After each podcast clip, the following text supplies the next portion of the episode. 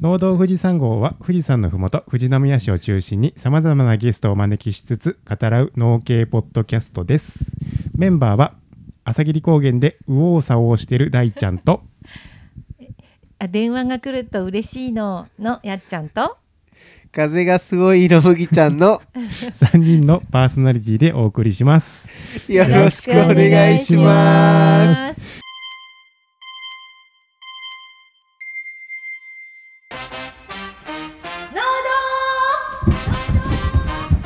富士山ゴー！富士山の麓から配信中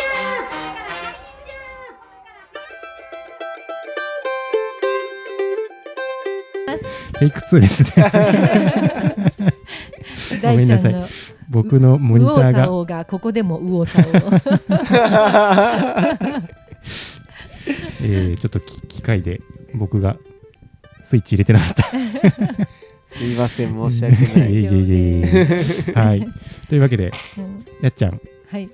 電話がかかってくると嬉しいんですね、息子さんから電話が。大学生の息子さんがと大阪にいるんですけど、はい、はい。ちょっと離れてるので、うーんえっとめったに帰ってこないから、えっと電話がかかってくると大体おねだりの電話だけど嬉しくなっちゃ そうなんです、まあ、コロナそうちょうど入学の時にコロナが始まっちゃっう。そうなてのそうなの。で引っ越ししたはいいけどずっとリモートでなんか意味ないなみたいなそうそうだね。もうリアルで授業は始まってるんですもか、うんうんやってるみたい。うん。んでもまあ半々とかなのかな。ああまあまあまあ人によってはね、そうだね。まだっていう人もいるし、うんうんうんうんへえまあ息子の声が聞けたら嬉しいですよちょっとね嬉しくなっちゃってお金もホイホイ出しちゃう。いいよいいよなんて言って。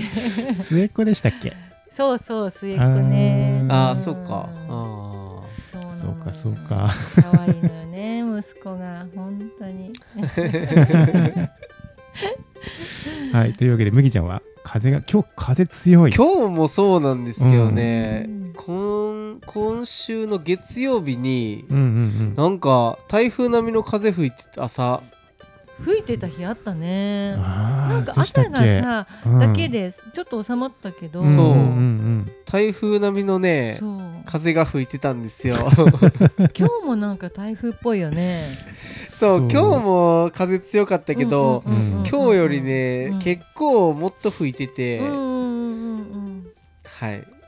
なんかねか冬場にたまにね、なんかこうそういう嫌な風が吹くんですよ、でなんか、まあ、月に1回あるかないかぐらいなのに、うん。今週は2回うん。もう今日も吹いたし月曜日も吹いたし。今、はい。台風近づいてるんでしたっけ確か。そのせいなのかうん。な乱れてるね。なんかわかんないですけど、はい、ネギ倒れました。も。うもうね本当に。なんかね月曜日それで踏んだり蹴ったりでうん。そんな風も吹いて、うんうん。なんかねトラクターもエンジンかかんなくて、うんうんなんか鍵回してもうん。うんえーうんともすんとも言わなくて、えー。バッテリー上がった感じでもなくってバッテリー上がったらなんかジジジッとは言うじゃないですか。セル回ってる音するけうんど、うんうん。うん、うんともすんとも言わなくて、ええー。で農機具屋さんに来て見てもらったら、うんどこが悪いか結局分かんなくって、なんかえーその電気系のうん接触がなんか悪かったのかなみたいな。えー一回すなんか配線外してつけてみたいなやったら元に戻って、うーん。そんなことをしてたら23時間無駄になって。あー辛い。もうなんか本当に月曜はすげえ大変でしたね。あー大変だ。結構ネギもかなりし背も高くなってたからそう。かなり煽られましたよね。結構やられました。大変だ。大変。まあ、マルチとか剥がされなかっただけすごいまあ不幸中の幸いかなって感じですけうどん。はい。風が天敵です。大ちゃん右往左往ははい。例の？例の例の。朝霧のプロジェクトが今進行していましてそうあのふもとっぱらさんと魔界の牧場さんがちょっとこういう授業やるからっつって声かけてくれてうん。集まったはいいけど9月にえっ、ともう集めて人集めてで3月にはもう全部終わってなきゃいけないっていうもう報告含めて補助金使うんで、うんもうなんでタイトでタイトで。そう。今もうやっとネーミングもまとまりつつありロゴも決まりつつありでそろそろ公開するんですけれども朝霧で今ちょっと面白いことをしてるんで。そうやっちゃんと麦ちゃんにもね協力してもらって、うんうん。うんうん。うんうんでこの後来るいっちゃんもね体験で協力してもらって ほぼほぼ。みんな入ってるんだ。全員ねいるっていう。本当ですね。うんそう佐藤にもちょっと助けてっつって。情報の発信の方手伝ってもらってますはい。なんでちょっと交互期待でうんうん。情報をお待ちください。っていう感じです。はい。今日はのこのこ塾ということではい。今日のテーマは？今日のテーマは今が旬のさつまいもです。いいですね。美味しい。さつまいもについて今日は深掘りしていきたいと思います。はい。それではメインディッシュへ。それでは富富士山ゴー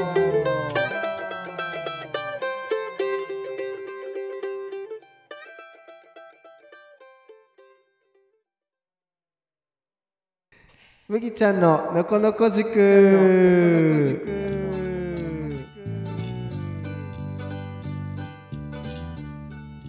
メンバーは？あ大ちゃんと。いっちゃんとやっちゃんのと。4人で。麦ちゃんが持ってない。やばいな。久しぶりにこの場でやるから。えーっとですね今回はえー先ほどもおお伝えしたさつまいもでいきたいと思います。今が旬を迎えるさつまいもということでさつまいもについて深掘りしていきたいと思います。では早速恒例の問題です。さつまいもは何かの野菜でしょ芋か芋かう ざっくり。ざっくり。さつまいもか。あえー。え？何？バラか？バラ科の野菜もありましたね。変化球。え何？気にしたことないなさつまいも。えー、何かな？さつまいもの花って見たことあります？え？ない。さつまいもの花？うん、まあ品種によるけど、ちょっと薄っぽい。えじゃあナスか？あー、ナスじゃないですね、花は。えー、全然わからんなんだろうね。つるがあっうんて白があるからうね。うんん。昼顔か。おお合ってる？大正解はい昼顔なんだ昼昼といえば昼顔。おーそうまあ、朝顔と同じ仲間ですね。朝顔も昼顔か。あ確かに葉っ朝顔なのにぱ似てる。朝顔メインじゃなくて昼顔なんだね。そう、昼顔。か。の朝顔。夕顔とかもあるけど、ううん。んうんうんうん昼顔科の野菜はですうね、ん。さつまいも以外に、うん。まあ多分僕たちが知ってる野菜の中であと一つだけあるんですけど、ていうかうん。一つぐらいしかないって言っても過言でもないんですけど。えー自然薯？自然薯は違いますね。鶴のやつでしょ？鶴の芋？ああ違うな。うーん。芋じゃない？芋じゃない。え芋じゃない。えあー。鶴紫。おおー違う。鶴紫そそういえば何かなんだろうな。鶴紫ではありません。なんだろ多分ね、うん。出てこないです。えあんまりメジャーじゃない？うーんそうですね。メジャーじゃない。うあー。鶴うん。鶴？鶴？なの？うーん鶴のイメージあんまり僕はないですね。へな。み実のもの？うん葉っぱ。葉っぱ。うん。葉っぱ。しかも、うん。えーっとね、うん。中国系？中国系？中ふ国き。ふき。ふきうんターサイじゃない。あじゃあさあの空心菜。お！え？お！大正解。嘘。すごい。ついてるな。空心菜とか全然出てこない。全然出てすごい。絶対出てこない。すごい。空心菜とか一応ですね多分日本で栽培されてる野菜の中でその昼が丘はさつまいもと空心菜だけ。へ全然違うじゃん見た目。全然違います違う。違う違う。なんか葉っぱも全然違う気するけど、うんうんうんうん一応ですねつる紫はつる紫からしいです。そうなんだ。独自をね。そうはい。独自を形成してるんだね そう結構意外意外っていうか、うん。あんまり気にしたことないと思うんですけど、そうさつまいもはうん。朝顔に似た花が咲きます。でさつまいもはですねどこが原産地でしょうか、さつまいも？うん。さつまいも？よく出てくるからインド。インド確かに多いです、ね、南米南米。南米の？の南米やっちゃんのすごいのね。冴えてるあー確かに。いやちょっとすげえな。南米か。ペルー。あペルーよりう、うん、もうちょっと赤道に近い方かな。もうちょっと赤道。えー、そんな暑いところのものなんだねうんなんかさつまいもって熱いイメージないですか、ー確かに。まあ確かに確かに。九州とかはいはいはいはい。結構ねん。ペルーもまあ近いけど、うん。もうちょっと上上の方北の方。北。全然わかんないね南米って言われてもねパッと。あでもごめんなさい。南米じゃない。南米じゃない。南米 南米付近。南米付南近米付近。金ってことはもっとアメリカに近い方？そうそう。へえあのジャマイカとか。あー。もうちょっとメジャーな名前かな。国名は。え？は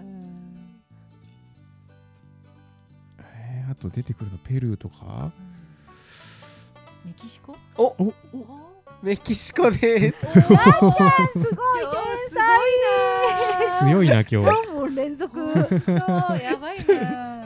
メキシコまあメキシコかどうかわかんないですけどメキシコ付近と言われてます。本当にあんなとこ、へえなんかアジアとかかなと思ってた。うんうんうん。ぽいですよね。インドネシアとか。うんあの辺でうん芋食べてるイメージあるから。なんかねそういうイメージついたのは、うん。まあ新大陸発見の時に、うん。そのヨーロッパに伝わってヨーロッパからうん。日本に入ってきたから、うん。まあ他の野菜も基本そうなんですけどでヨーロッパから、まあ、中国の方伝わって、うん。で沖縄から九州に入って、うん。本土へ入ってきたっていう感じの経緯なので、まあ、九州の薩摩藩鹿児島ですね、そこで作られた芋ということでさつまいもっていう風な名前が付けられたみたいです。なのでまあとととえっ、と、うん。遣唐使の唐うん。の芋って書いて唐芋とか辛芋とか、琉球芋とか。で甘書って言ったりするんですけど、甘い書って、うんバレイ書の書書と一緒だよねそう甘書は、えっと中国のさつまいものを指す漢字。うん。あのあの漢字でさつまいもって中国で言うみたいで、へなのでまあいろんな名前があるんですけど、一般的にさつまいもと知られていますね。で、えーさつまいもはですね、まあ、全国に広がったんきっかけみたいなのがあってなぜそのさつまいもが全国に広がったでしょう？ざっくりしたクイうん？ズうん？ちょっと待って。キキンお！おー。飢饉うん。飢饉です。当たり。ちょちょちょちょちょずるい今日。今日ずるい。聞いてたんじゃない？これ。打ち合わせした？打ち合わせをした疑惑。さつまいもはですね、うん。えっとまあ江戸時代とかにこう飢饉があった時にこう国民を救うための食料としてこう推奨された時代があったみたいで徳川慶喜うんうんうん。あ吉宗。暴れん坊将軍の八代将軍吉宗の時代に享保の大飢饉が起こった時に全国でさつまいもを作ろうっていうなんかキャンペーンがあったみたいで。それで結構全国的にうん。あのさつまいもがうん。こう荒れ地でもしかも育つから作られるようになって全国的に広がったみたいです。うんへえへ知ってました？まあでもなんとなくなんかほら戦争の時とかうねんうん。ねなんか戦後のなんか工程で作ったみたいな聞いたことあります食べよね物がない時はさつまいもみたいなそうそうそううんそん。なイメージがあった、うん。ありますよね。江戸時代に広がったんですね。江戸時代に広がった。九州に入ってきたのはですね1705年とからしいですまあ新大陸発見のその後なんで意外とまあそんなに昔から作られてたわけではないっていう感じですね。確かに。他の植物とか野菜はね結構む昔からあってうんだけど、うんさつまいもは結構新しいんですね。日本料理和食とかでさつまいもってあります？なんか使う料理とか。和食。和食。あんまりイメージないですよね。うーん甘いのにねなんか糖分とかそれで摂取したりしないんですかね。昔の品種はまたちょっと違うかもしれないですね。そんなに甘いイメージはないんかも。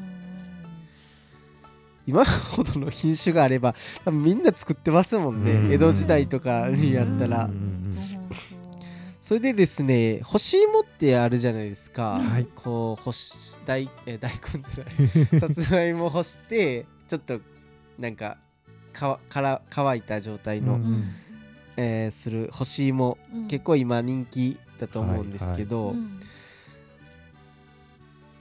干し芋はどこで発祥したでしょ茨城。う茨城のイメージがありますよね、あうん。私もそうかな多分ね全国で生産量一番高いのはうんうんうん。今茨城県だと思います、いあの干し芋はね。うんうん。でも発祥は違うんだ。でも違うんです、栃木。栃木でもないですね。でもない。え？その近辺今大ちゃんが言った？うんうーん。まあ近いか遠いかで言うと近いかもしれないですけどそこまで近くない寒いところで干したりするかあああらさああ東北イメージあるの方じあーでも栽培自体そんなに確かに。暖かくないとね。確かに。しかもですねえっと江戸時代に発祥したみたいです一応干し芋え江戸時代からあったんだ、うん。あじゃあ分かった川越川越？あ川越市埼あ玉埼県。ピンポイント。ねえなんで急にと思って、あっち有名なんだよね。川越はなんかねうんすごいさつまいも有名で。うんうんうん。うんうんなんか栗より三里？芋なんちゃらって。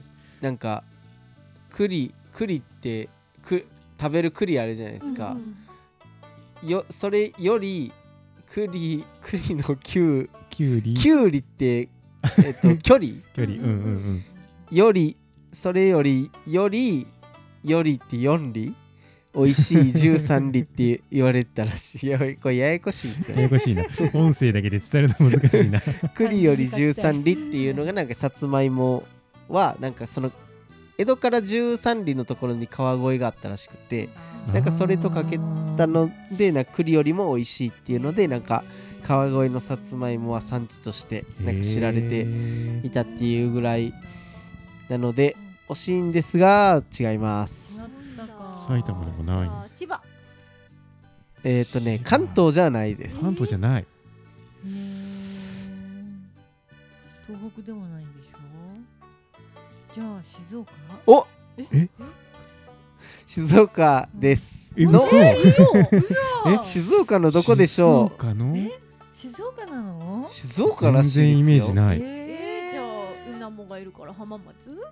あ風吹きそうだもんねー遠州のから風ね。うんうんうんうん。うん惜しい。お前崎。あーそっかそっかそっおか前崎市。へへー。ーみみな港っていうかあの灯台がある。海のところ。海のうんうんうんサーファーがいっぱいいる。うんうんうん。そう静岡県の御前崎市があの発祥の地らしいです。へ知らんかった。なんかね保存食としてなんか軍人芋とかって言って呼ばれてたらしくて。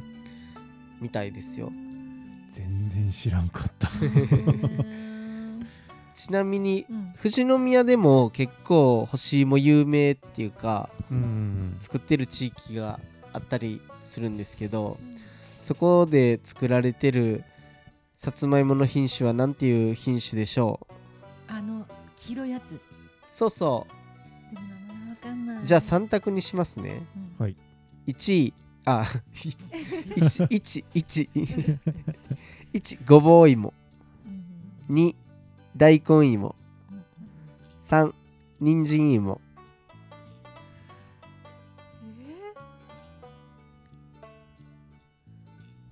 人参じゃない？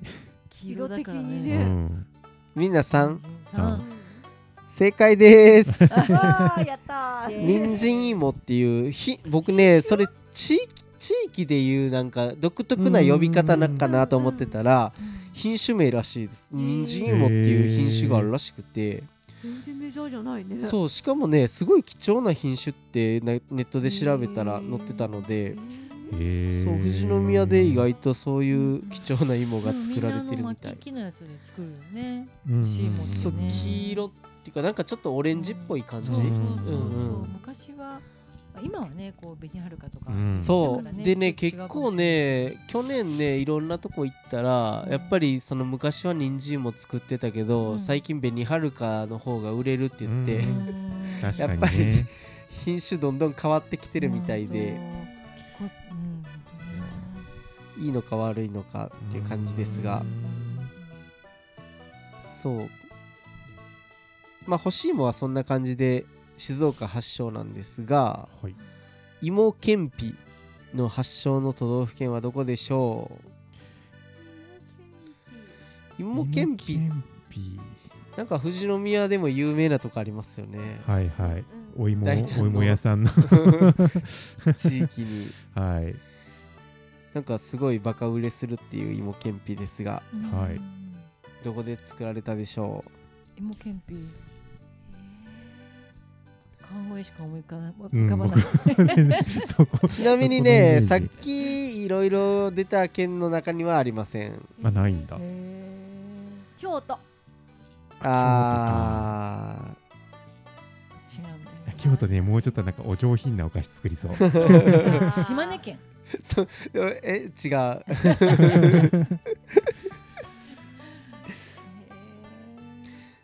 ヒントいきましょうか。はい。うん海外です。え？海外？あ 日本じゃない日の本じ日ゃないの？本日本です。あー日本だけど本州じゃない。本州うん本州じゃない。え九州あ四国。四国じゃない四国。うん。四国でさつまいもといえば。どこだ？どこなの？えええ種子島。四国じゃない種子島。島。違う違う。いける。え待ってあ鳴門金時で有名な徳島。徳島だ。ではありません。違う違うのーえ 徳島じゃないの？徳島だと思った。えだとするとあとえーじゃはあ国蔵さんの故郷？あ高知？正解です。えそうなんかね高知県にもともとケンピっていうなんかお菓子があったみたいで、でそれは小麦粉で作るなんかやつだったらしいんですけど、うんうんうん。なんか小麦粉は高価だからまあた安いさつまいもを代わりになんか代用して作った芋けんぴっていうのがなんかあるみたいです。そうさつまいもなんかいろんな県でいろんなうん。独自ななんかいろんな食べ方してるんですがうん。そんなさつまいもはうん。恒例のどこを何を食べているでしょう？これはなんか私知ってる気がするから言わないでおくかな。違ったりして。茎よく出てくるね。うん、茎いつものパターンだと、茎が大きくなるみたいなね。茎かう、ん。まあ、根っこか、葉っぱうん。実うん。花。まあそんな感じですよね、いっちゃんは茎。茎。うん。大ちゃんは？あれはなんだ？み？な？あ根っこか実なんだよな。いや実で言ってみるか。実うん。実い茎私はた確か茎って聞いたような気が茎？大ちゃんは？根っこでお願いします。根っこで正解はですね根っこです。たそうなの？開根と言って固まる固まり固まる根っこ。って言って固まる茎って書いて食べるのはじゃがいも。あそっーか。勘違いしちゃった開根っていうのはね、うん。頭にあったんだけどそれを茎だと思ってた。ややこしい。海茎さつまいもは開根です。はなので根っこを食べてるんですけど、うんうんうん。じゃあ栽培の方に入っていきたいと思うんですけど、はい。はいさつまいもはさつまいも育てたことはありますか？小学校の時とか植えたりとかしたことは。じゃあ何を植えました？その時。茎？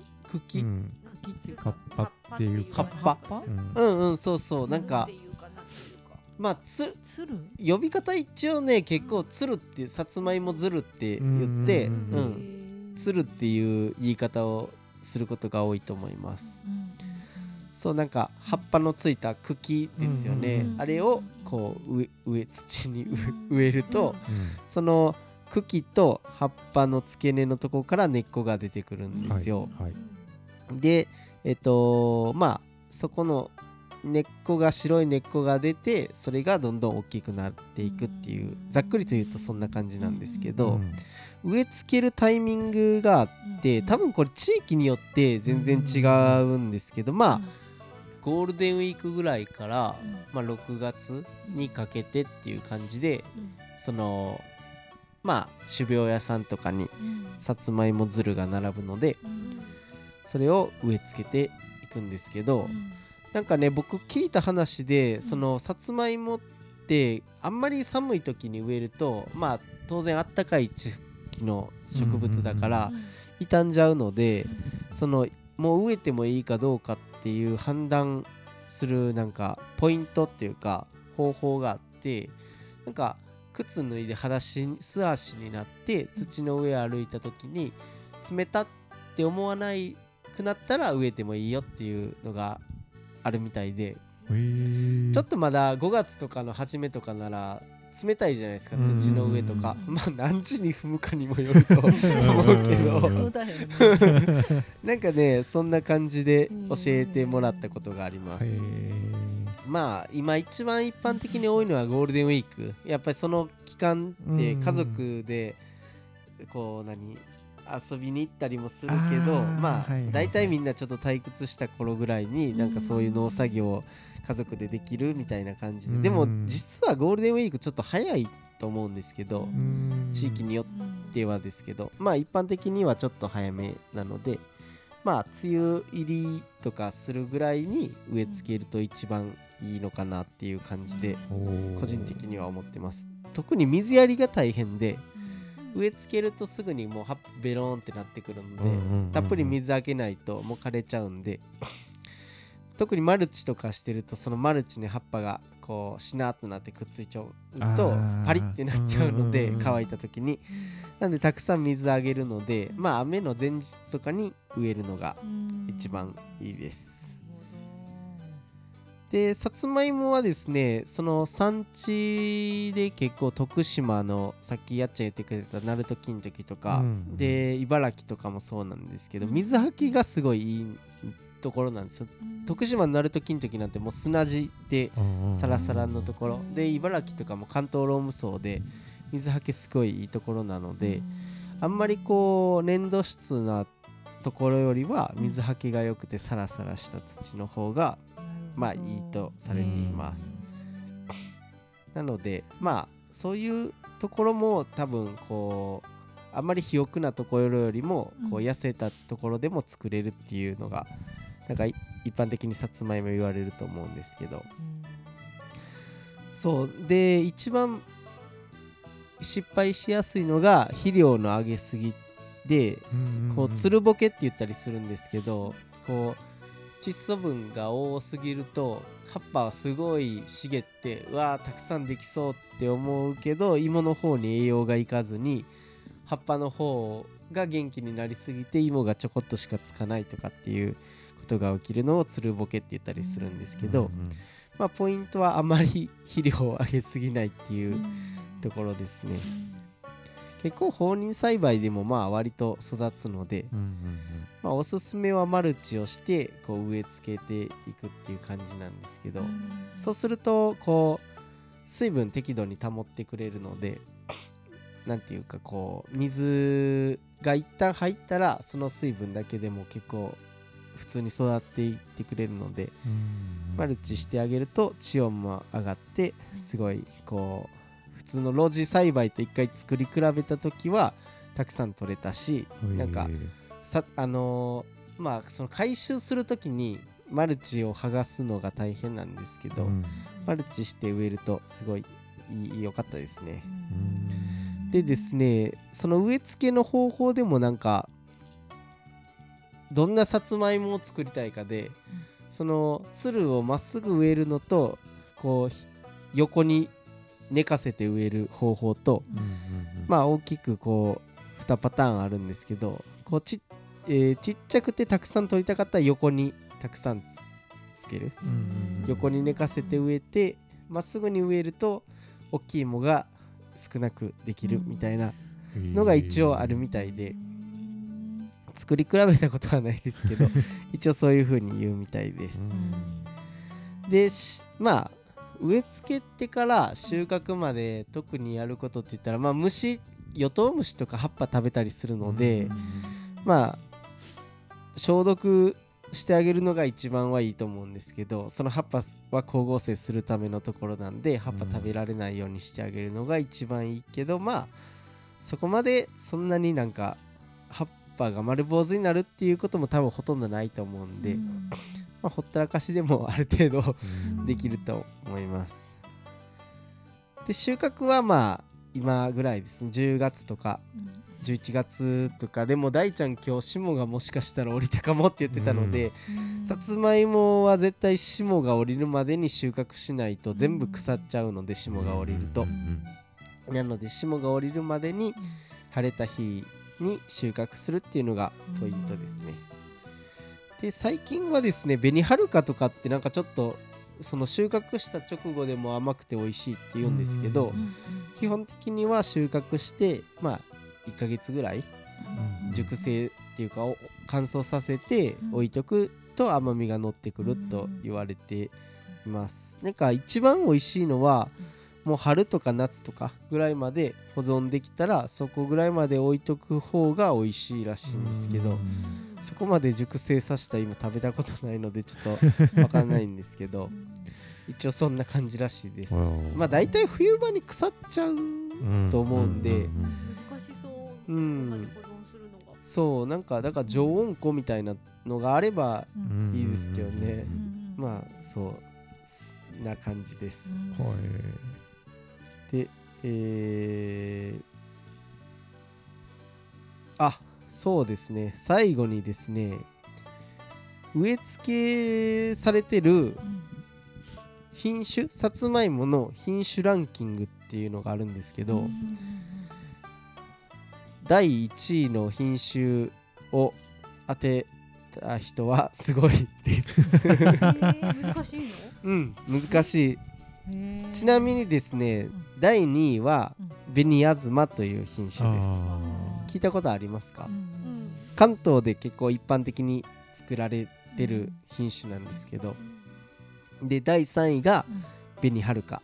えもう3位なんだ。紅はるかはもうここ数年ぐんぐん多分作付け面積伸ばしてると思うんですよ。あちなみにこれ2017年のデータなのでちょっと古いかもしれないですけど。うんであ1位から5位までランキングがあって2345を言いますね。1位だけ当ててください。3位はあ3位紅はるかで4位は後継14号っていう品え種ー知らない。うん。これねナルト金時の品種で、うん。これをナルト金時あナルトのなんか一部の地域で作るとナルト金時として販売される品種。あで5位は白豊っていう品種ですね、え1位のやつはきみんな知ってるやうーんどうなんだろうな。多分ね10人いたらつ、うん。1人ぐらいしか知らないんじゃないですかね、そうなんだ。その1人はこれヒントですよ、うん。はい。お酒飲みだと思います、芋焼酎の材料。そうそうそう。なるほどね。あ圧倒的1位です。な作付け面積は。じゃあそれを作るためにやってるんだね。食べるためじゃなくてそうそう。そう芋とか。そういう感じになるんじゃなるほど、そう。そんなに作ってるんだ、ね、芋焼酎用か。全然わかんないね。全なんか鹿児然わからん島で見た時聞いた気がする。なんかまあでも覚えてないなちなみにね、うん。あの農道富士山号のゲストで出ていただいた藤正酒造さんでも芋焼酎作ってて、うん。でその芋焼酎の品種はあの紅はるかって言ってました。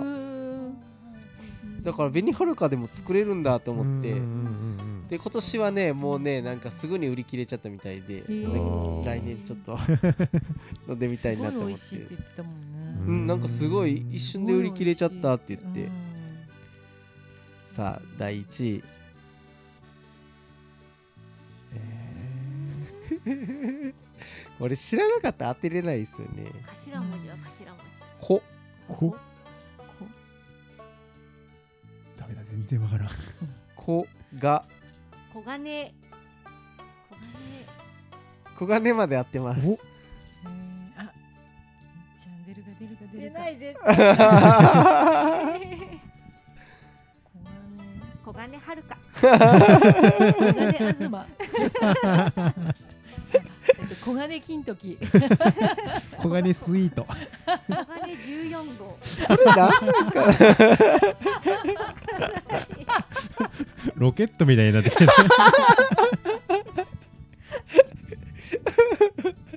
飛んできそう。とね正解はですね小金洗顔聞いたことありました？なんか片隅にちょっとあったかもしれないけど絶対出てこない。出てこない。ってどんな字？あなんかねカタカナ？漢字あるのかな？小金洗顔ってねカタカナでしか見たことないな。なんかめちゃめちゃ難しい感じでありそう。難しかった。小金。このクイズは。小金洗顔っていうのがね一番あ線に漢字の線ん。に貫くっていう字貫くっていう字。貫く？貫く？あーはいはいはいはいはいはいはい。缶缶というかね、うん小缶金洗顔の顔なんという字です。あー。これ貫くっていう字ですよね。貫くっていう字でした、はい。はいはいはい。音うんあ書士貫徹の貫ああそうですね、うんうんうんうん。でした。は超難しかったです。最近の僕のおすすめの品種もまあ紅はるかですね。やっぱりなんか結構なんか安定して取れるというかあいい芋ができやすいので、うそうですね。はい。です。何か質問とかありますか？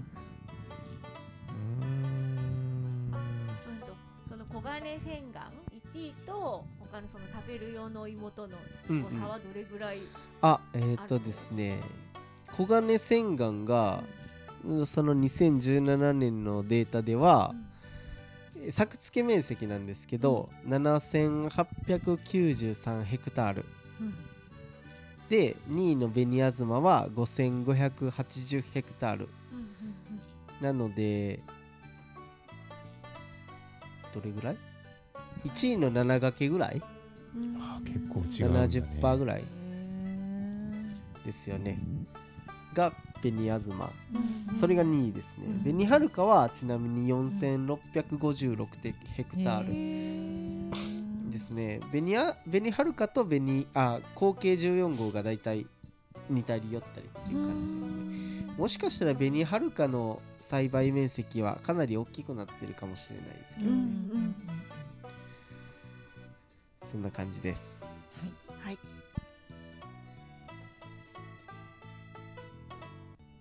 い。いですか？いいですか、はい。質問はじゃあ大丈夫ですか？はい。はい。はい。はい。ではデザートへ。富士山ゴー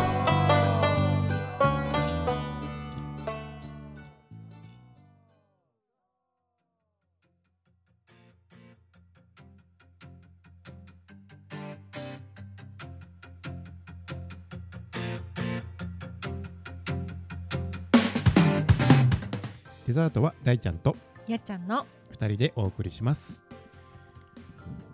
お腹が空きました。さつまいも食べてください、はい。目の前にやっちゃんが作ってくれた美味しい芋が ありますがそんな中で、えー、といろいろ今回も、えー、とツイッターでね、えー、といただいてるんで紹介させていただきます。まず一つ目バーバラさんからいただいてます。えー、あの富士山ワイナリーさんでの回に取材があったの全然気がつかなかった、えー配信2年10月で2周年。では最後の3には何が来る？ハッシュタグ農道富士山号でいただきました。これはサトゥーの新聞載ったよってやつのリツイートですね。ありがとうございます。で続きましてグリーンさんはい。からいただきました。は グリーンさんびっくりマークびっくりりマークびっくりマークびっくりマークびっくりマークで ハッシュタグ農道富士山校でつぶやいていただきました。ありがとうございまえっとポッドキャスすターですね。えっ、と、グリーンさん。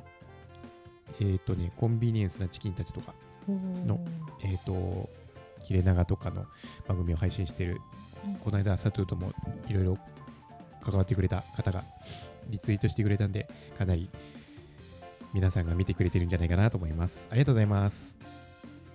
続きまして、えっ、と、小泉さん、アット相模原です。えっ、と、ハッシュタグ農道富士ご農道富士山号さん、100回記念おめでとうございます。末永く静岡の良さを伝えてくださるくださることを願っておりますといただきました。ありがとうございあます。りがとうございます。